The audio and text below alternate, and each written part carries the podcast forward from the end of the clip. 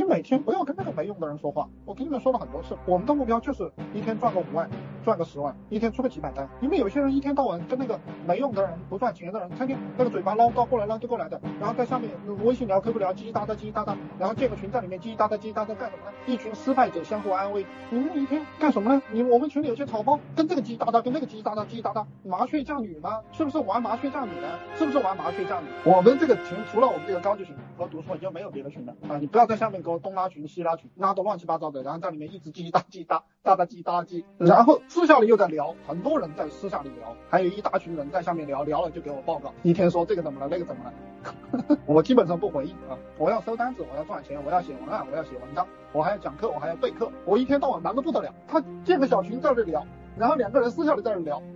一个月、两个月、三个月聊过去了，他又不赚钱，他这里聊聊聊聊聊什么聊？我们群里有优秀的老师，直播做得好，视频做得好的，一天收几十单、收上百单的，也在出高级群，也在出读书会单子。你不学习，天天又不赚钱。我跟你们讲，这个不赚钱的人不要跟他说话，说过来说过去。有些人跑到我这里来说，随便你们干啥，你要干啥你就干啥，你不要给我讲，理解吗？你你随便你去干啥，对不对？我要的是搞流量、搞变现、赚钱，不违法。